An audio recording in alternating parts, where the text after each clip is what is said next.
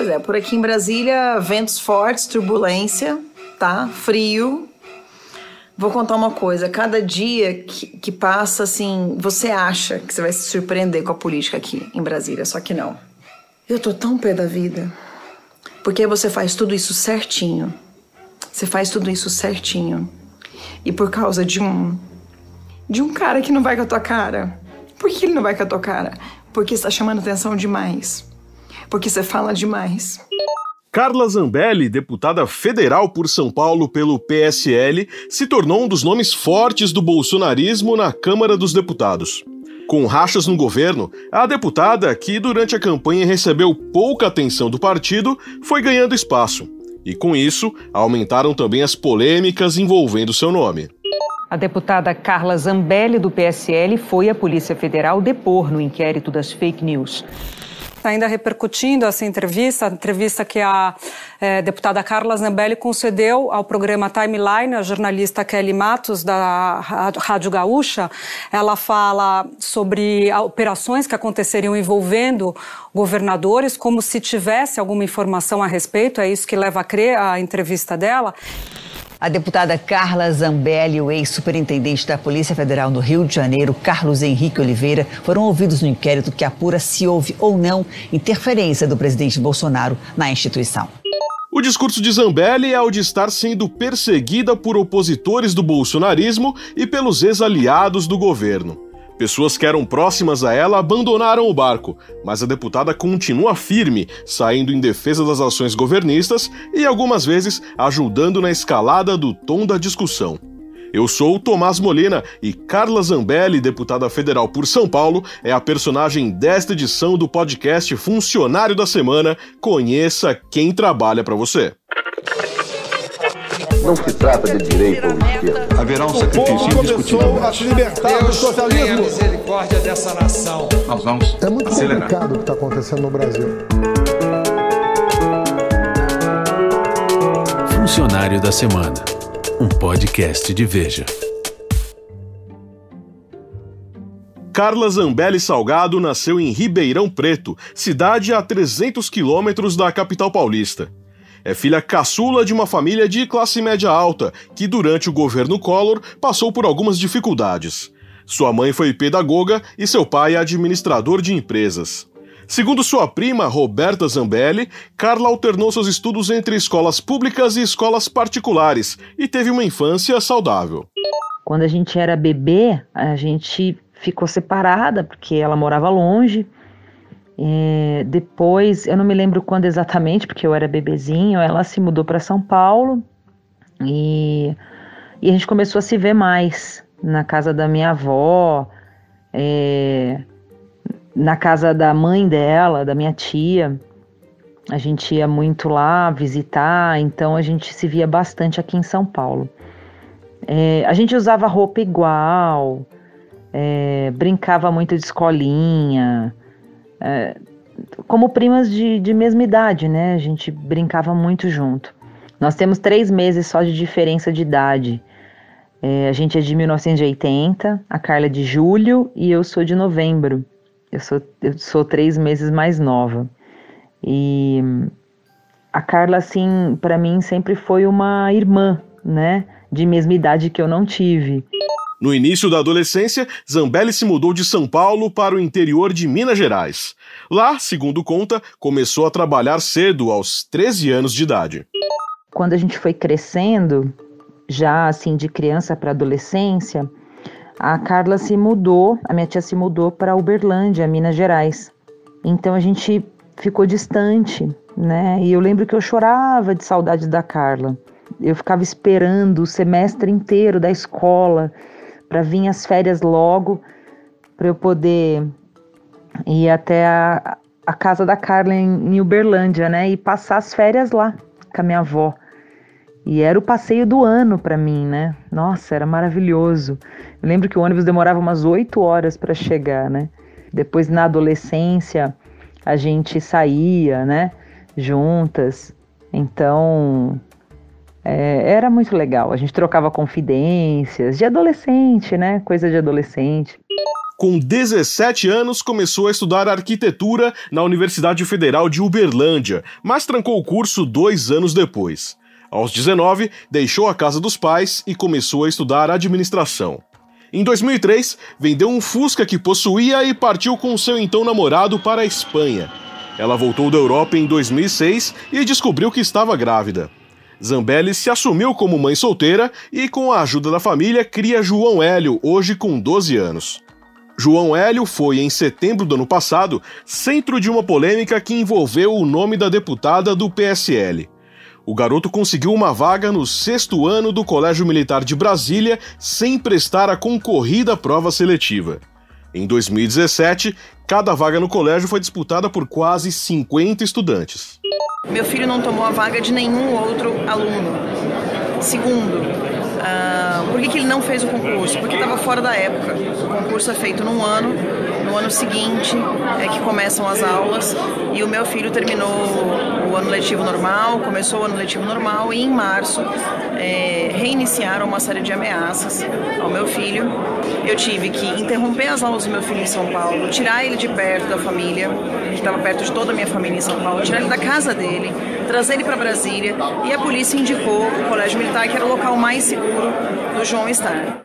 Um ano depois de ter voltado da Europa, Zambelli formou-se em Planejamento Estratégico Empresarial pela Uninove, faculdade particular de São Paulo, e começou a trabalhar no setor corporativo, como conta seu ex-chefe Roberto Lacerda. Como senior de consultoria, ela trabalhava em projetos diversos de consultoria, de governança, projetos de organizacionais, projetos de revisão de processos, e como senior ela liderava a equipe. Se Zambelli, em seu trabalho, já possuía um cargo de liderança, em 2011 ela leva suas características para o ativismo político e funda, com outras pessoas, o movimento Nas Ruas. A Carla, eu lembro muito dela no, no início do movimento Nas Ruas, né, quando ela fundou o movimento Nas Ruas. É, eu estava sempre com ela e ela até chegou perguntar para mim se eu queria ajudar, né, é, na, na, assessoria do movimento, porque a gente, é, a Carla sempre é, queria lutar por um Brasil melhor para todos e ela falava como que o brasileiro pode é, aceitar tudo de cabeça baixa e não lutar, né, por um país melhor. É, ela ficava indignada assim e então veio essa ideia ilustre, né, de, de fundar o movimento nas ruas através do Facebook. O movimento nas ruas surge inicialmente focando suas atividades em protestos contra a corrupção e contra a impunidade. Foram grandes entusiastas, por exemplo, da lei da ficha limpa e do fim do voto secreto parlamentar. Os protestos anticorrupção dominaram as atenções de Zambelli inicialmente, mas posteriormente a atual deputada adotou novas agendas. Uma delas virou polêmica há pouco tempo. Seus desafetos políticos divulgaram uma foto antiga de Zambelli com uma camiseta do Fêmen e uma matéria do portal UOL que a apontava como uma das líderes do movimento feminista, conhecido também por atacar instituições religiosas. Por ser parte do governo Bolsonaro, que sempre se opõe a pautas feministas e que possui grande apoio de bases neopentecostais, a deputada teve de se explicar. Primeiro, para você ser fêmea, você tem que fazer topless. Vocês nunca vão encontrar uma foto minha com o peito de fora. Não existe, eu não fiz. É, eu procurei, não achei mesmo. Não acha, você não acha. Então, assim, para você ser fêmea, primeira coisa é você tirar a blusa, tirar o seio para fora. Isso não aconteceu. O que aconteceu foi uma manifestação que elas fizeram pelo parto natural da mulher, etc. E eu fui lá no mesmo dia para fazer uma manifestação pelo, pelo parto um pouco mais humanizado no SUS, porque o meu parto tinha sido muito difícil. Uma semana depois, a Sarah Winter recebeu uh, algum tipo de orientação da Ucrânia de que era para começar a lutar contra os cristãos e por pautas abortistas. A Sarah Winter estava na minha casa e eu a expulsei da minha casa por causa disso. Zambelli e o movimento nas ruas foram crescendo e ocupando espaço. Nos anos seguintes a 2011, organizaram, além de protestos, congressos contra a corrupção.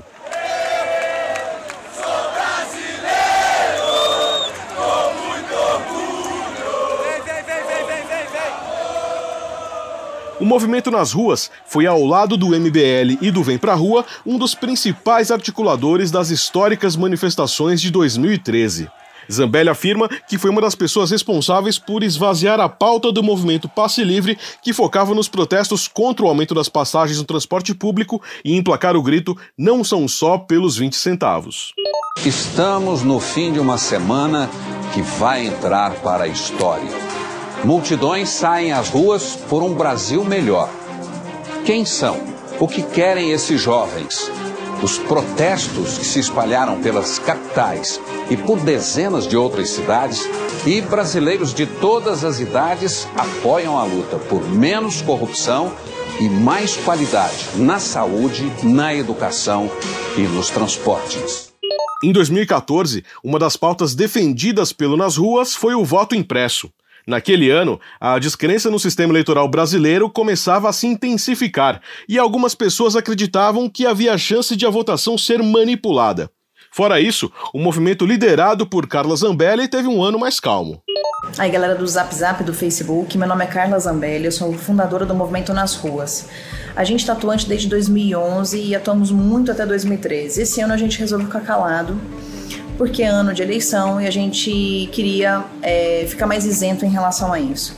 Mas chegou o um momento, na última semana das eleições, última semana para o segundo turno, e ainda há uma certa é, desconfiança de que o PT pode ganhar. A gente tem que se posicionar. Os movimentos contra a corrupção todos já se posicionaram contra o PT e apoiando Aécio Neves. Após a eleição de Dilma Rousseff para o seu segundo mandato, o movimento nas ruas integrou as várias manifestações que pediam o impeachment da presidente. Em 2015, Zambelli foi porta-voz do movimento Algemados pelo Impeachment, no qual, com mais pessoas, ficou acorrentada no Salão Verde do Congresso Nacional durante nove dias. Nós precisamos que vocês saiam do sofá, saiam das frentes dos seus computadores e vão às ruas. Se organizem, e façam adesão a essa resistência popular. Não vai adiantar oito pessoas ficarem acorrentadas aqui no Congresso, tentando chamar a atenção do Cunha, da mídia, se vocês aí nas cidades, nas capitais, não fizerem me a, mesma, a mesma coisa. Zambelli foi criadora e coautora de alguns dos bonecos infláveis que se tornaram marca registrada nas manifestações pelo impeachment de Dilma Rousseff, como o Pichuleco. É ainda nessa época que Carla se aproxima da então jornalista Joyce Hasselman, hoje também deputada federal pelo PSL. Joyce entrevistou Zambelli e as duas viraram amigas. Ambas concorrem juntas para a Câmara Federal em 2018. Segundo matéria da revista Piauí, Zambelli teria dito que, mesmo concorrendo com Joyce, ficava na dúvida se votaria em si mesma ou na amiga. Apesar dos afagos, o clima aparentemente não era dos mais amigáveis.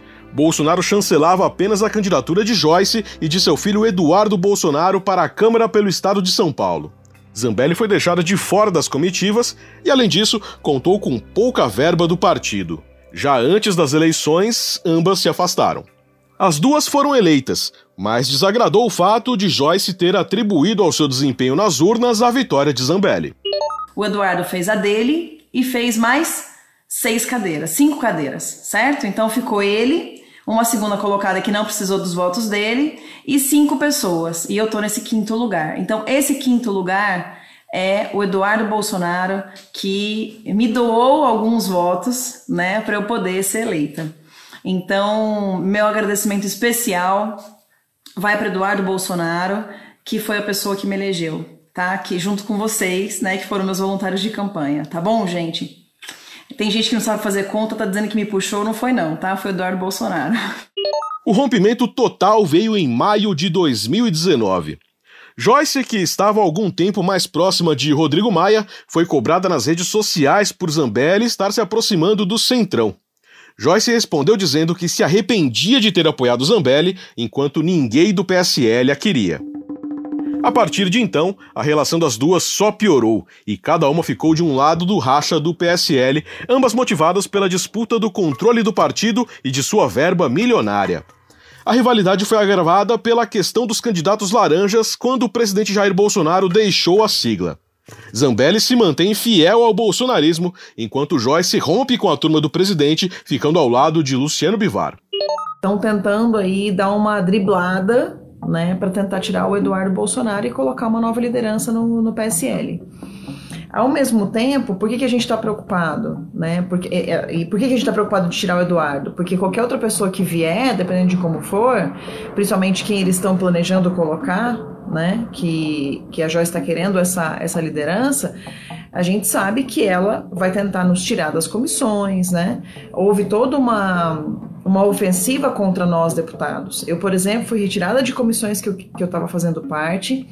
Aproximadamente após cinco meses de crise, Joyce venceu a batalha pelo controle do PSL e se torna a nova líder do partido na Câmara dos Deputados. Em fevereiro deste ano, Joyce chegou a protocolar um processo pedindo a cassação do mandato de Zambelli por quebra de decoro, mas foi arquivado. Mais recentemente, Joyce entrou com uma representação para que o Ministério Público Federal investigue se sua ex-aliada teve antecipadamente acesso aos detalhes da Operação Placebo da Polícia Federal. Um dia antes de a operação ir às ruas para apurar indícios de desvios de recursos públicos ligados ao combate da pandemia do coronavírus, Zambelli, em entrevista a uma rádio gaúcha, falou sobre as investigações. O presidente Jair Bolsonaro colocou um delegado da Polícia Federal. A gente já teve algumas operações da Polícia Federal que estavam ali na agulha para sair, mas não saíam, tá? E a gente deve ter nos próximos meses o que a gente vai chamar talvez de covidão ou de, né, não sei qual vai ser o nome que eles vão dar, mas já tem alguns, alguns governadores sendo investigados pela Polícia Federal. A possível intervenção de Bolsonaro na Polícia Federal foi ainda motivo de outra grande ruptura envolvendo Carla Zambelli quando o ex-ministro da Justiça e Segurança Pública Sérgio Moro decidiu deixar o cargo por causa da tentativa de Bolsonaro de interferir no comando da Polícia Federal, a deputada tentou interceder pela permanência do ex-juiz da Lava Jato no cargo. Essa mensagem que vocês vão ver é a última mensagem que eu troquei com ele. São as últimas mensagens, minutos antes dele pedir demissão, minutos antes da coletiva. O Valete pediu para sair. Não tem porquê sair, o senhor saiu, ministro. Tô aqui no MJ, no seu andar. Por favor, me dá cinco minutos, por favor. Deixa só eu falar com você. Aí eu já, aí já estava com o Lucas, né? Alguns minutos depois. É um assessor dele. É o assessor dele. Deixa eu entrar cinco minutos. O Planalto que pediu, mas estou ouvindo não como parlamentar, mas como sua admiradora pelo nas ruas há seis anos te defendendo, me ouve só um pouco. Tudo que os criminosos querem é a sua saída. Não dê este gosto a eles, por favor, o Brasil precisa de você. Segundo acusações posteriores de Sérgio Moro, Zambelli teria oferecido ainda a ele uma vaga no Supremo Tribunal Federal em troca de sua permanência do governo. Toda essa polêmica resultou em uma investigação ainda em andamento sobre a interferência do presidente Bolsonaro na Polícia Federal. Em seu depoimento sobre o caso, a deputada afirmou que Bolsonaro não pediu para ela mediar a conversa com Moro, nem citou qualquer vaga no STF como contraponto à aceitação de Alexandre Ramagem para o comando da Polícia Federal. Ramagem foi chefe de segurança de Bolsonaro na época da campanha presidencial, tornou-se amigo da família e atualmente é diretor-geral da Agência Brasileira de Inteligência, ABIN.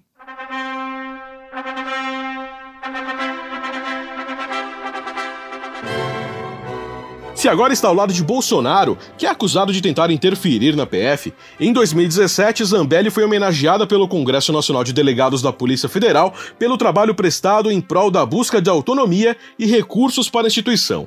Mais uma vez, Carla Zambelli rompe laços para continuar ao lado do governo. Se Joyce Hasselman era considerada sua amiga, Moro possuía um laço mais institucionalizado com a deputada. O então ministro da Justiça foi, em fevereiro deste ano, padrinho de casamento de Zambelli com o coronel Aginaldo de Oliveira. Veja, eu, eu, eu, pouco conheço a Zambelli. Na verdade, essa questão do padrinho de casamento foi um, aquele tipo de convite né, que você fica um pouco constrangido ah, vamos lá, prestigiar e tal, etc. Mas eu não tenho um relacionamento pessoal próximo, nunca tive na, com, a, com a deputada. Em parte, é a polêmica da nomeação de Ramagem que gera mais uma investigação contra a deputada. Após o ministro do STF, Alexandre de Moraes, ter suspendido a nomeação de Ramagem para o comando da Polícia Federal, uma escolha pessoal de Bolsonaro, Zambelli critica o magistrado, chegando a dizer que às vezes acreditava na ligação de Moraes com organizações criminosas de São Paulo. Aí eu abro a internet e vejo uma foto do Geraldo Alckmin com Dória, com Bruno Covas, com Alexandre de Moraes, fazendo acelera. Os quatro com mãozinha. a mãozinha do acelera?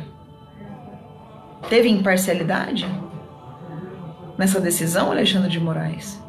Vocês querem criar uma crise política. Vocês estão querendo. É, é, a questão toda é poder. A partir daí, Carla Zambelli intensifica as críticas ao STF, chegando a dizer que a instituição estava passando dos limites.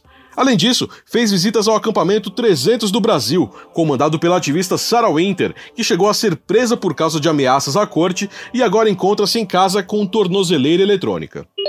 Oi pessoal, tudo bem? Aqui é a Carla Zambelli. É... Eu vou tirar aqui um pouco a máscara para vocês ouvirem o que a gente está falando. Eu tô aqui no acampamento dos 300, que eles estão ficando... Eles estão ficando em frente ao Ministério da Justiça, aqui perto inclusive da Força Nacional, então vocês estão bem localizados. Bem localizados. Depois de o acampamento dos 300 do Brasil ter sido desmontado pela Polícia Militar do Distrito Federal, o grupo atirou fogos de artifício contra o prédio do Supremo Tribunal Federal, enquanto seus integrantes gritavam palavras de ordem contra a instituição e a favor de seu fechamento. A escalada de ofensas e de divulgação de fake news foi o que levou, segundo analistas, à recente quebra do sigilo bancário de Carla Zambelli e de mais nove deputados bolsonaristas. Só que tem um detalhe: eles estão achando que com isso eles vão calar a gente. E eles não vão nos calar. Porque tem um detalhe, ministro Alexandre de Moraes. Quanto mais você bater, quanto mais você achar que batendo você vai nos calar, mais eu vou ver motivos para poder contar quem são vocês. Em sua carreira política, Zambelli acumula ainda outras polêmicas. No começo de 2019, uma publicação do Movimento nas Ruas associou o ex-deputado federal do PSOL do Rio de Janeiro, Jean Willis, à pedofilia. Zambelli, posteriormente, foi considerada culpada pelo terceiro juizado especial civil do Rio a pagar 40 mil reais a Willis. Pouco depois disso, sofrendo ameaças, Willis desiste de seu mandato e Zambelli o acusa de covardia. Na mesma época, a deputada paulista foi atacada por Olavo de Carvalho, guru do bolsonarismo, por fazer parte de uma comitiva que visitou a China. Esses camaradas não sabem absolutamente. Eu digo, o problema do Brasil é a ignorância, é o analfabetismo funcional, é a presunção dos semi-analfabetos. E está aqui os semi-analfabetos. Soraya Tonique, é, Carla Zambelli, Daniel Silveira. Vocês não estudaram nada disso e nem querem estudar. Estão achando lindo porque foram convidados para ir para a China.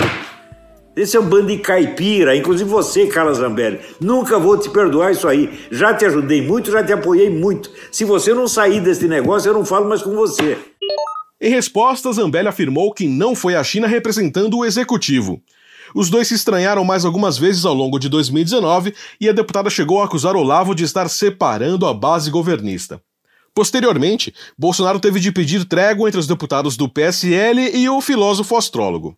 Quanto à crise do coronavírus, Zambelli vinha adotando o discurso dos demais bolsonaristas, reivindicando a reabertura do comércio.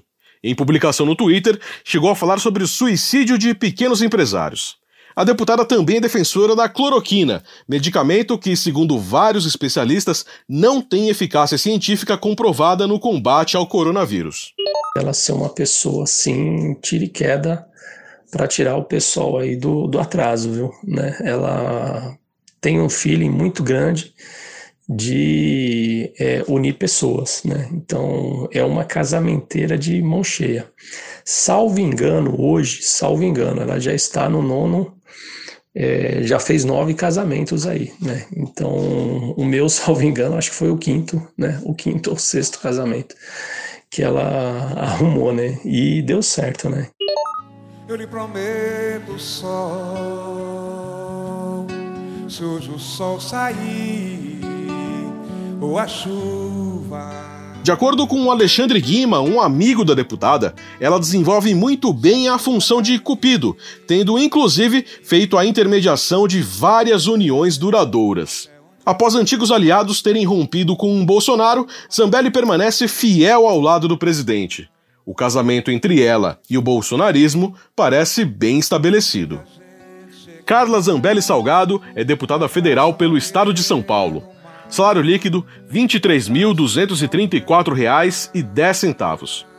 Funcionário da Semana é um podcast de Veja. Locução: Tomás Molina. Roteiro: Vitor Azevedo. Edição: Rafael Bertazzi. Direção-geral: Daniel Hessel. Realização: Estúdio Abril. Oh, oh, oh, se você quiser e vier pro que der e vier comigo.